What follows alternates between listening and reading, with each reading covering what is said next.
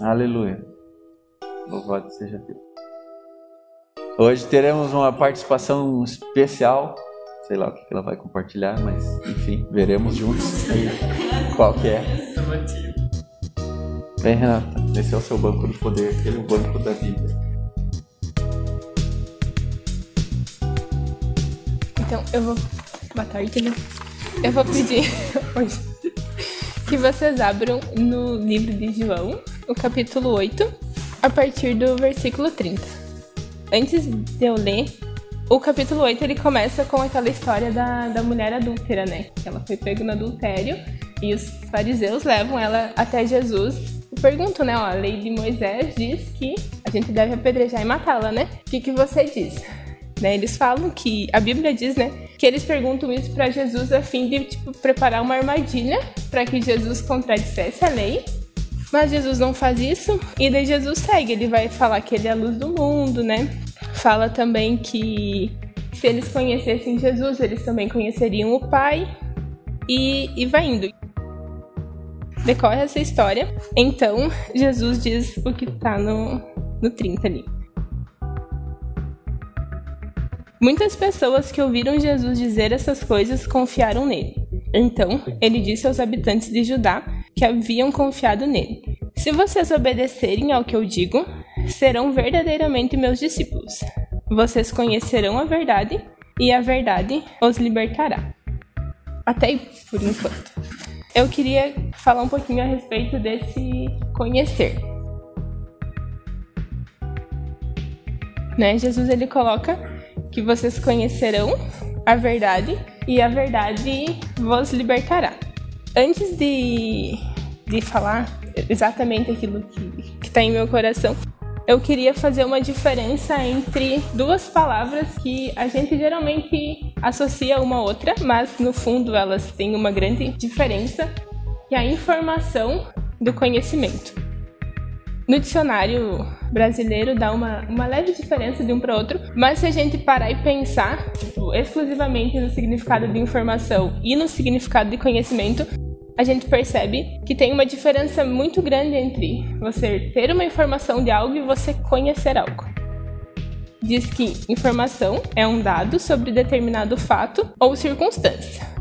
É só um dado. Você se informa sobre algo e essa informação ela é um dado, tipo, você não faz, não precisa fazer nada com ela. Ela é um dado, tipo, é um fato e você só se informa dele.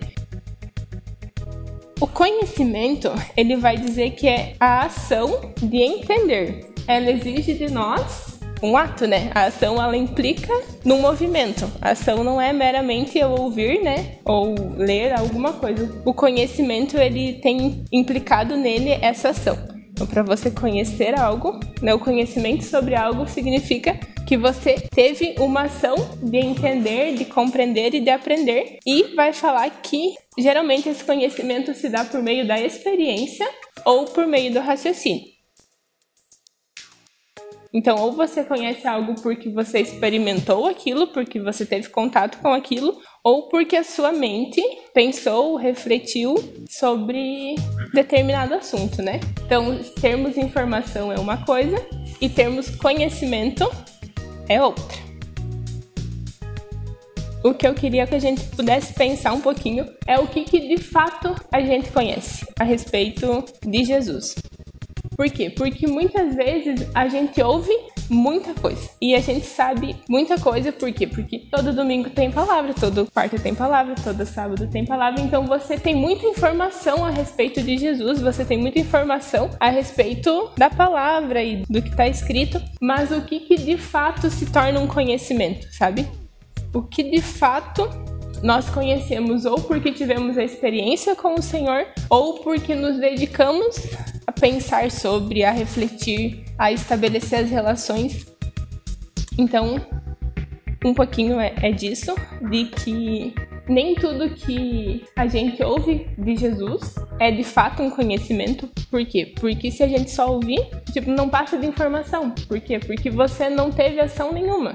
Você não se dispôs e você não se dedicou a realmente estudar ou viver uma experiência que comprove aquilo que você ouviu, né?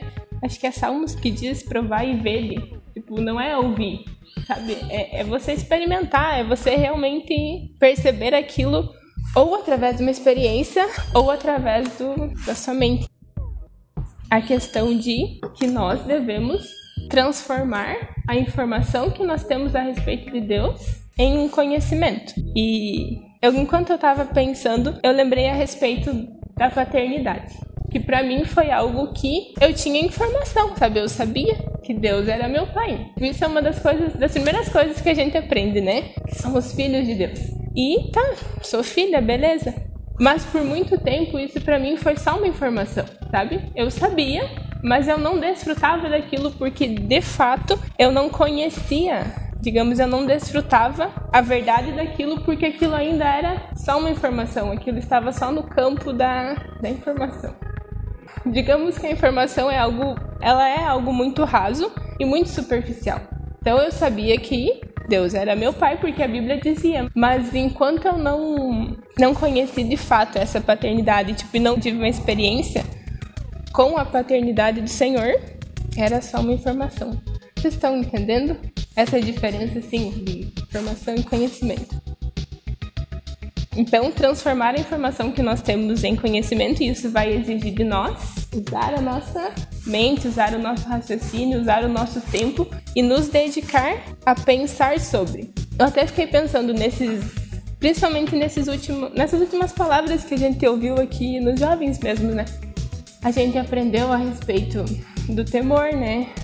De renovar a nossa mente, de da porta estreita e da porta larga a respeito do comparar. Só que se eu permitir que isso fique só no campo da informação, eu nunca vou desfrutar da totalidade dessas palavras e nem da totalidade dessa verdade. Então a gente precisa pegar aquilo que a gente ouve de Deus e buscar tornar isso num conhecimento. E isso exige da gente, né? A gente vai precisar dedicar um tempo para que isso, para que a informação se transforme num conhecimento.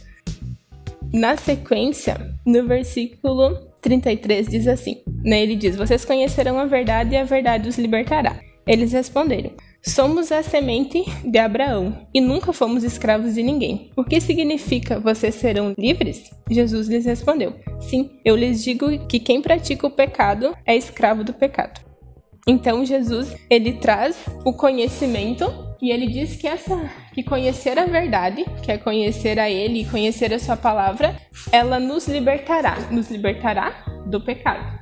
Então, enquanto eu estava pensando e organizando, digamos que a gente esteja preso num pecado, né? Somos escravos de determinado sentimento ou de determinada prática. Por quê? Porque ainda não conhecemos a verdade. E não digo a verdade, né? Não conhecemos Jesus. Mas digamos que eu seja escravo da mentira, né? Eu minto. Não minto grandes coisas, mas ah, eu minto pro meu pai, minto pra minha mãe. Por quê? Porque eu não quero falar a verdade. E isso é um pecado. A mentira é um pecado, né? Então, se eu ainda pratico determinado ato ou se eu ainda pratico determinado pecado, quer dizer que eu não estou livre dele. Como eu posso me libertar do pecado? Conhecendo a palavra, conhecendo a verdade. Posso fazer isso sozinha? Não. Nós precisamos do Espírito Santo. Tem, eu acho que é João 14 que vai dizer que o Espírito Santo ele nos guia a toda a verdade. Então, peça ajuda, independente daquilo que te prende ou porque às vezes pode não ser uma prática, né, pecaminosa, mas às vezes a gente guarda sentimentos e, e emoções e permite que isso nos aprisione, permite ficar preso naquilo ali. Então, se de alguma forma você percebe que, que existe isso, que você entenda que o conhecimento da palavra e o conhecimento da verdade, ela é capaz e ela está aí para nos libertar do pecado, para nos tornar livres. Aí lá em Romanos 6, 22, diz assim: Contudo, agora, libertos do pecado e escravos de Deus, vocês recebem o benefício, que consiste em serem feitos santos, separados para Deus e com o resultado final da vida eterna.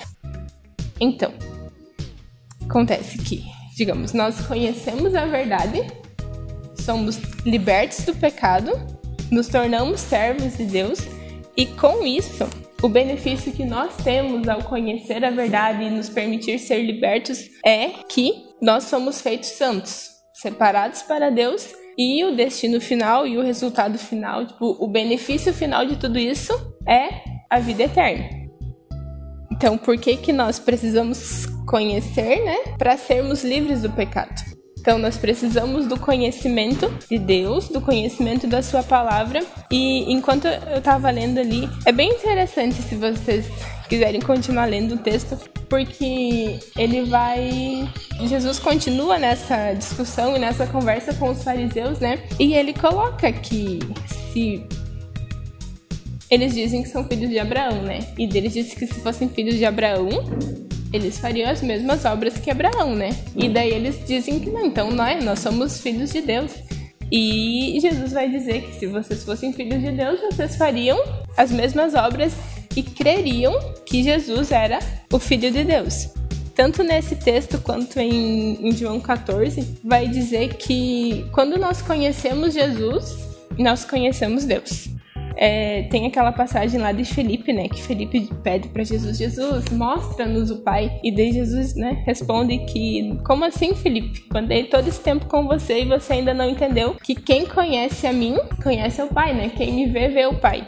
Então, nós precisamos desse conhecimento de Deus, conhecimento da palavra, conhecimento das Escrituras, para que a gente entenda de verdade quem Deus é, sabe?